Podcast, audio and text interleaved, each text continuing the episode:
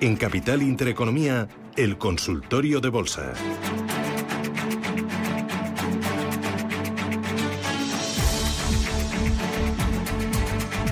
Consultorio con Miguel Méndez, analista independiente. Miguel, ¿qué tal? Buenos días. Buenos días, Susana. Muy bien. ¿Qué tal? ¿Cómo lo llevas? Fenomenal. Sí. Oye, ¿y al mercado cómo lo ves? El mercado lo veo. Lo veo, lo veo. No, lo veo, sigue estando muy positivo a pesar de que puedo estar loco. Sigo pensando. Ayer veía una estadística que era, la verdad es que, bueno, de Nasdaq era demoledora, ¿no? que había un gran porcentaje de valores, luego os digo el porcentaje exacto, que caían más del 50, más del... Bueno, estábamos en unos niveles. Pero bueno, el 13.050 ha habido una dilatación fuerte hasta la zona 12.750 en Nasdaq. La anterior dilatación fue 12.800, rebotó 12.750 para echar a los largos, rebotó. El 13.050 a mí me da la sensación que de aquí a no mucho tiempo va a servir de zona de referencia de soporte importante y vamos a ver una fuerte subida. Esta noche tenemos al señor Jerome Powell, creo que van a subir los tipos 50 puntos básicos, van a reducir el balance en 95 billón por mes, casi, casi la información que van a dar ya está en el mercado, porque ya la he estado leyendo esta mañana. Con lo cual el mercado yo creo que lo tiene descontado, el tema de la guerra pues también se ha descontado y yo creo que lo que está haciendo más daño es el cierre de Shanghái y la extensión del COVID en, en China. Eh, que eso está haciendo que los mercados pues, pues hayamos visto lo que hemos visto, ¿no? Pero sigo estando positivo y, AMD ayer nos ha dado unas grandes cifras que yo creo que iba a subir en torno al 8-10%. Eh, con unos incrementos eh, brutales del 71% en ventas y sobre todo la, parte de centro de datos creo que está aumentando mucho. O sea, tiene muy buena pinta para hoy. ¿Alguna otra cosa que tenga buena pinta en el mercado americano o en Europa? Bueno, es que muchos valores que han caído, la verdad que mucho, y, creo que hay muchísimo potencial. O sea, incluso a valores como siempre te comento Adobe, que a mí me gusta especialmente. Eh, sigo pensando que las grandes como Brown Brown lo pueden hacer bien en Insurance Brokers. Esta noche publica una compañía que a mí me gusta mucho de distribución de productos médicos y genéricos que se llama Amerisus Bergen, que el ticker es ABC del mercado americano, muy sólida y que está yendo muy bien con tendencia alcista. Me sigue gustando un poco lo conservador. Eh, American Waterworks me sigue pareciendo interesante. Sigo viendo con mucho cariño con esta caída que está teniendo a Steel Lauder. En fin, hay muchísimas series de Anaher, Intuitive Surgical, la misma Apple lo está haciendo bien.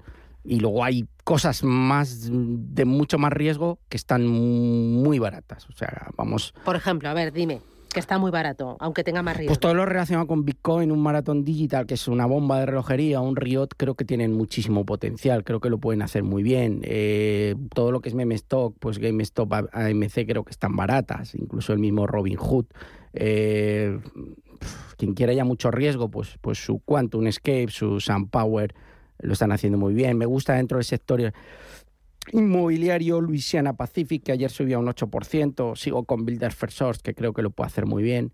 ahí, eh, la verdad es que ha habido una carnicería brutal, ¿no? sobre todo en las compañías pequeñas.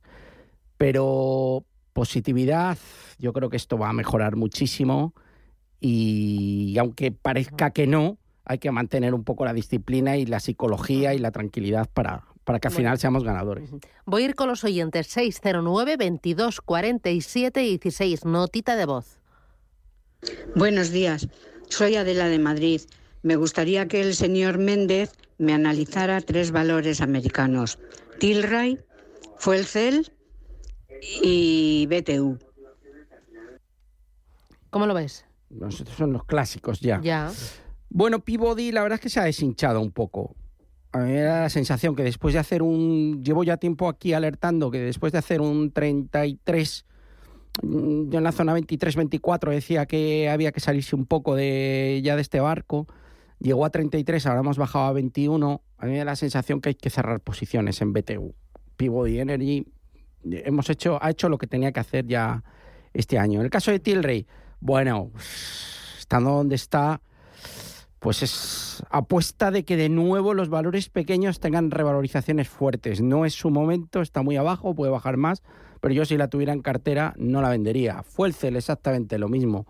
Llegará el momento de las renovables, llegará, pero no están pasando por su mejor momento. Es verdad que Fuerza en la zona niveles de 4, 3,90, yo creo que tiene ahí un soporte importante y creo que desde ahí pues, podríamos ver una revalorización fuerte. Creo que son niveles más de compra que de plantearse salir.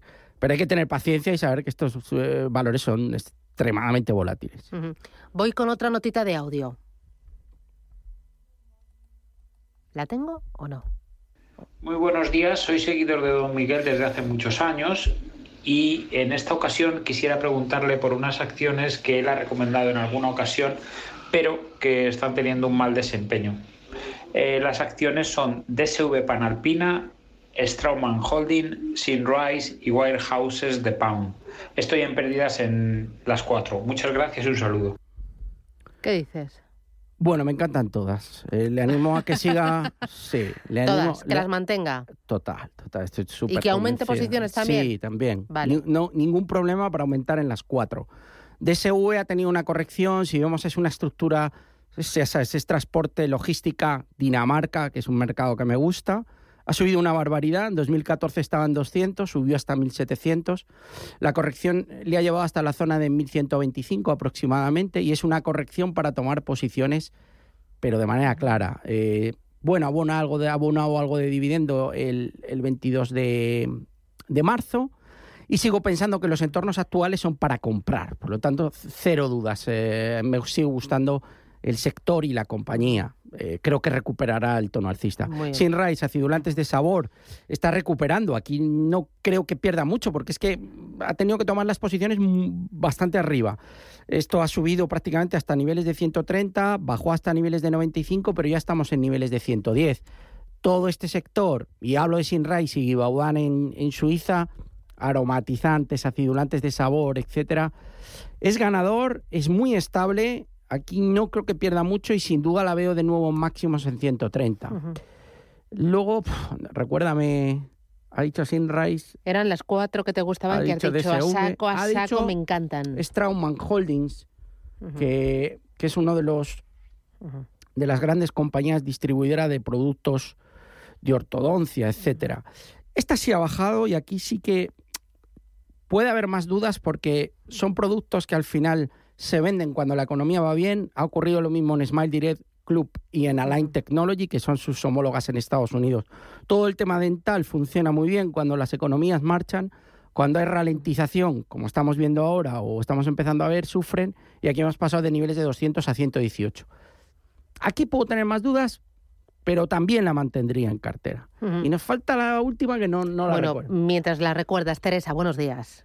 Hola, buenos días. Muy rapidito. Una, gracias por el programa y por la, ayuda que nos prestan y quería hacer una, una consulta al analista. Adelante. Sí, va. Mire, yo tengo acciones de técnica reunida, no son muchos, son 200, pero estoy perdiendo. Entonces yo no sé si sería conveniente coger algunas 100 eh, más o algunas más para poder compensar si es, si es el momento o mejor dejarlo y no coger ninguna. No pues quería que me que me diera su opinión el señor Méndez. Muy bien, Teresa, muchísimas gracias. Méndez, señor Méndez, no me diga nada. Después del boletín, a ver si recordamos la anterior, que era el cuarteto, el cuarteto este que has dicho que era muy bueno. Si no, ahora te pongo otra vez el audio y hablamos de técnicas reunidas. 91533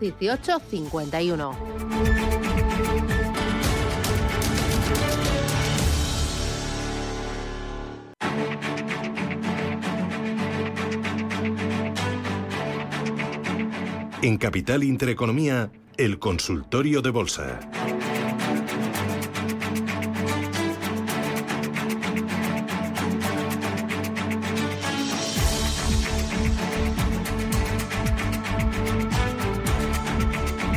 A ver, Teresa, nos había preguntado por técnicas reunidas, hmm. que decía que no sabía si comprar más acciones. Y luego teníamos el cuarteto este de valores, ¿te has acordado o no? No, no sé cuál. Nada, nada. Nada, vamos a tener que, sí que había un oyente que había presentado cuatro valores. pero no recuerdo el último. Vale, yo tampoco. Bueno, vamos con técnicas reunidas.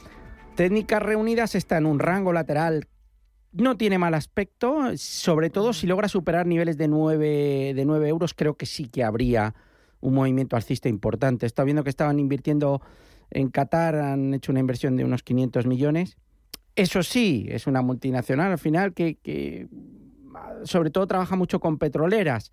Si ingeniería, si al final en un momento muy bueno el petróleo, vuelvo a decir lo mismo, no ha sido capaz de eh, entrar en tendencia alcista, como lo ha hecho, por ejemplo, Repsol, aunque no es el mismo modelo de negocio, mm, sigue estando bajista. Lo único que está construyendo un lateral entre niveles de 7,29 y estamos ahora en 8,12. Yo si supera la zona de 9, creo que técnicamente va a dar señal de entrada, pero aún es pronto. Muy bien, voy con Javier, buenos días. Hola, buenos días. Dígame, Javier. Sí, mire, mire, yo quería preguntar a ver qué opina de IAG, que las tengo compradas carísimas, a 2.25, y se van las carnes. Y, y, quería preguntar también por un valor que cotiza en la Bolsa de Nueva York, que es una empresa canadiense, que es el ticker es eh, Barcelona, Almería, Madrid. Brookfield, a ver qué opina, soporte y resistencia y qué opina de este valor. Nada Muy más. bien, gracias. Está diciendo Miguel que sí con la cabeza, eso es que la tienes localizada, ¿no? Sí, sí, bueno, es una de las, de las grandes de private equity, uno de los grandes monstruos que, que realmente me parece un pedazo de compañía. Empezamos por, bueno, empezamos si quieres mejor por, por IAG. A mí Vale. me sigue pareciendo bien y me sigue gustando todo el turismo. Esta semana eh, conocimos resultados, Susana, de Expedia, que fueron positivos. Eh, ayer mm, Airbnb también publicaba sus cuentas y ahora mismo te digo que viene haciendo en premarket. Creo que los resultados mm, eran bastante buenos también. Me sigue pareciendo un sector muy interesante de cara, de cara al resto del año. 4.48 sube Airbnb en premarket, por lo tanto los, los resultados han sido positivos y seguramente que han mejorado estimados 151,50. Me gusta, me gustan aerolíneas. Eh, vimos también resultados de American Airlines positivos. Y creo que IAG, que está todavía en un canal bajista, que lo tengo aquí perfectamente delimitado, debería de superar de nuevo la zona 2,10 para que veamos un, un estirón al alza. ¿Lo va a hacer? Yo creo que sí. Y estando en 2,25 yo le diría que si es paciente, eh, creo que va a ganar dinero. Por lo tanto, yo mantendría la serie aun cuando no haya todavía reacción en el precio. Lo que es Brookfield Asset Management, es verdad que el private equity no está teniendo su mejor año, ni Partner Group ni Sofina, que la sigo muy de cerca, están en un momento buenísimo. Brookfield tampoco en el sentido de que hizo techo en 62.50, estamos en 50 y ha hecho como una especie de distribución, tiene un ahí un techo en la zona de 62 y medio. La tendencia alcista precedente es eh, espectacular, pero la lectura positiva de Brookfield es que con un mercado muy bajista solamente está a un 20% de sus máximos, lo cual con las caídas que ha habido, eh, relativamente poco y es uno de los valores que se está comportando bien. Por lo tanto, en un entorno de mejora, que yo creo que en los próximos, el próximo trimestre será bueno, creo que puede volver a la zona de los 60 dólares. Por lo tanto, de momento no está para entrar. La superación de los 54 dólares sería una clara señal alcista para volver a los máximos, pero creo que va a recuperar. No la veo cayendo mucho desde los niveles actuales. Atentos al 12 de mayo, que es cuando publica sus resultados antes de la apertura, eh, pero yo creo que es un valor para mantener, con independencia de lo que hagan resultados. Los niveles de PER son buenos, el PEG está en 2, niveles de crecimiento para este año el 18%, no- no pinta mal. Bonifacio, ¿qué tal? Buenos días. Hola, buenos días, Susana. Dígame. ¿Qué tal? A ver, quiero que me hable sobre A3 Media, que paga un dividendo el mes que viene de 24 céntimos, una barbaridad, y entonces veo que no sube. Yo las tengo, pero veo que no sube. Y luego Mafre, las dos. Muy bien. Pues gracias, Vale. muy amable. Muchas- gracias. muchas gracias. Que tenga suerte. Adiós. Miguel. Igualmente. Bueno, el mercado español en general lo está haciendo muy bien. o Sí, sea, este estoy- año va muy bien. Este año prácticamente está plano cuando el resto de las plazas están de capa caída. Los bancos van como una moto. Ayer vi, mira, Caixa, no sé si era un 35 38% en el año lo que lleva. Ayer veía los ETFs globales mundiales. Eh, Estados Unidos estaba, no hablo SP, ¿eh? hablo ETF global por país. Eh, Estados Unidos estaba en un menos 13, España estaba de los menos malos de Europa con un menos 6%, me salía. Eh, bueno, no lo está haciendo mal. No tiene mal aspecto a tres media, tiene una resistencia importante en la zona de 4, ha hecho una figura de acumulación durante el 2020 que se ha parado, pero que todo rompe por romper el 405, 410 pues, usted cobre el dividendo, que si le va a dar 24 céntimos, estamos hablando de un 7%, y yo las mantendría. no tienen mal aspecto. Es verdad que es un valor con ciertas peculiaridades, pero las mantendría. Y el caso de Mafre es verdad que ha caído estos últimos días, la zona de 2 se le sigue resistiendo, tiene una resistencia muy fuerte. En 1,74 puede parecer una compra, pero aquí este último movimiento me deja más frío. Yo seguiría, o sea, apostaría, me gusta más eh, la figura de 3 media que la de Mafre. ¿Valores dentro del IBEX que lo están haciendo bien? Ha mejorado mucho eh, ArcelorMittal, mm, me sigue gustando Amadeus, Repsol, lo está haciendo muy bien, pero yo creo que mm, ya ahí llegamos tarde y apostaría por esos dos, por Amadeus y por y por ArcelorMittal que lo están haciendo. Muy Voy con notita de audio. Buenos días. Tres preguntitas. Banco Sabadell compradas a 0,7674. Santander a 3,18 y ayer el Siemens Gamesa a 15.50. Soportes y resistencias y si cree que hay que salirse, pues se sale y no pasa nada. Muchas gracias y buenos días a todos. Bueno, ha comprado un poquitín por encima de, los precios actuales, sobre todo quizá en Santander. Sabadell, la estructura vuelve a ser de recuperación. Me gusta más Caixa, que la nombrabas antes. Me da la sensación, en 0,82 se para ya van dos intentonas, yo creo que lo va a volver a intentar. Los mínimos son ascendentes, pero espérela, creo que puede volver a, superar el 0,82 entre medias ha abonado, abonado dividendo, poquito, pero abonado dividendo, dos céntimos si no me equivoco. Creo que puede ir a buscar de nuevo los 0,85, mantener. En el caso de Santander está en 3.18, ha comentado. Bueno, está justo cerca de la parte de resistencia que está en 3.25. Aquí se le ha caído un poco más el precio con, los resultados. También ha abonado dividendo recientemente, lo ha descontado, lo paga, no, ya lo ha pagado, el 2 de mayo lo pagó. Eh, podría volver a la zona de los 3 en caso de que haya una mejora, pero me gusta más el Sabadell. Y luego creo que ha hablado de Gamesa, que la verdad es que lleva una racha muy mala pero estos últimos días, ayer la vi mejorar, sigue en la parte de abajo. Pero bueno, yo mantengo esperanzas de que esta serie no está muerta. Hubo rumores de OPA eh, y aunque está barata voy a seguir defendiéndola porque me da la sensación que vamos a volver a verla en tornos de 17, 18. Por lo tanto, yo creo que la de Gamesa, fíjate que a lo mejor el técnico es de los peores, pero creo que es en la que más posibilidades y más potencial de revalorización tiene. Mira, el otro día leía un informe sobre el sector bancario y decían que el sector bancario lo está haciendo muy bien, apoyado por el proceso de normalización monetaria, porque han salido indemnes de la pandemia, porque han recuperado otra vez el pago de dividendos vía, o sea, el pago a sus accionistas vía dividendos. Y hablaba, por ejemplo, de, de Caixa, eh, decía que era un banco con grandes niveles de solvencia y que uno de cada tres españoles tienen algún tipo de relación con CaixaBank, o bien tienen una cuenta corriente o bien tienen un depósito, un fondo de inversión, un planes de pensiones.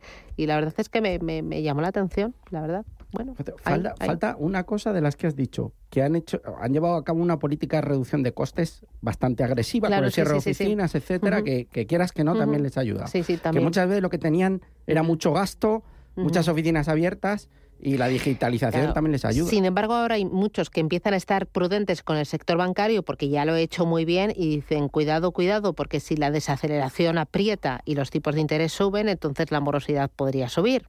Y no es tan bonito como se pinta. Así que no sé, no sé, yo, no sé nada. Yo solo escucho y repito. No, no, es súper interesante lo que comentas. Fíjate, yo creo que no va a subir mucho la morosidad, que, la, que al final el frenazo no va a ser tanto frenazo.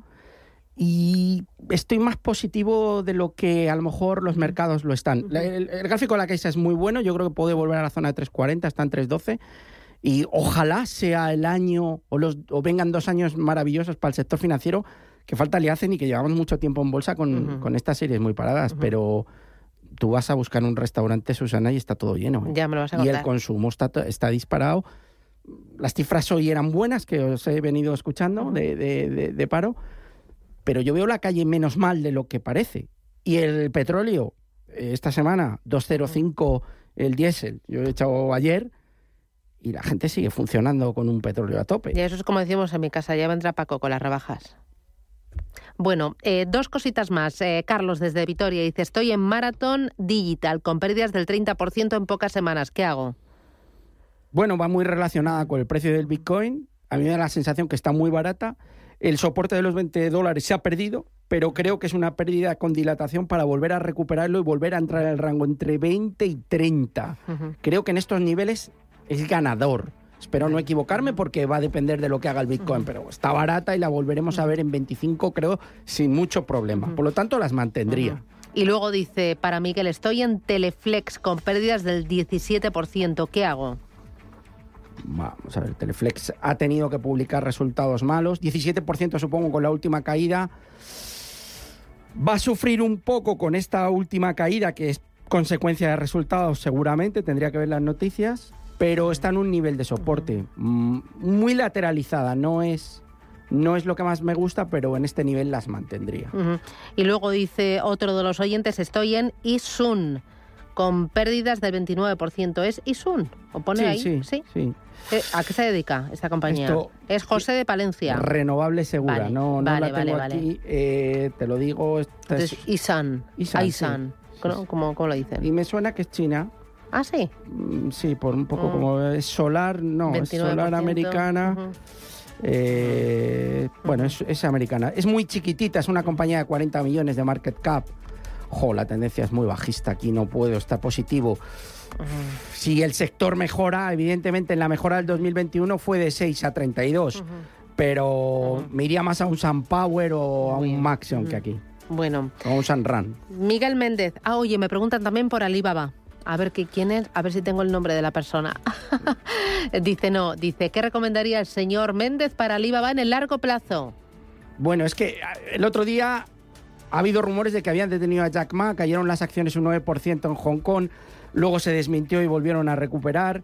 A ver, quiero pensar que en la zona de 80, hablo de América, tiene un soporte importante y va a volver a meterse en rangos de 100-120. Tiene que superar 125 y ahí serían largos. Pero a mí me sigue dando mucha desconfianza a nivel geopolítico todos los valores chinos. Muy bien. Con muchas reservas. Gracias, Miguel. Cuídate. Gracias. Adiós, adiós, chao, chao.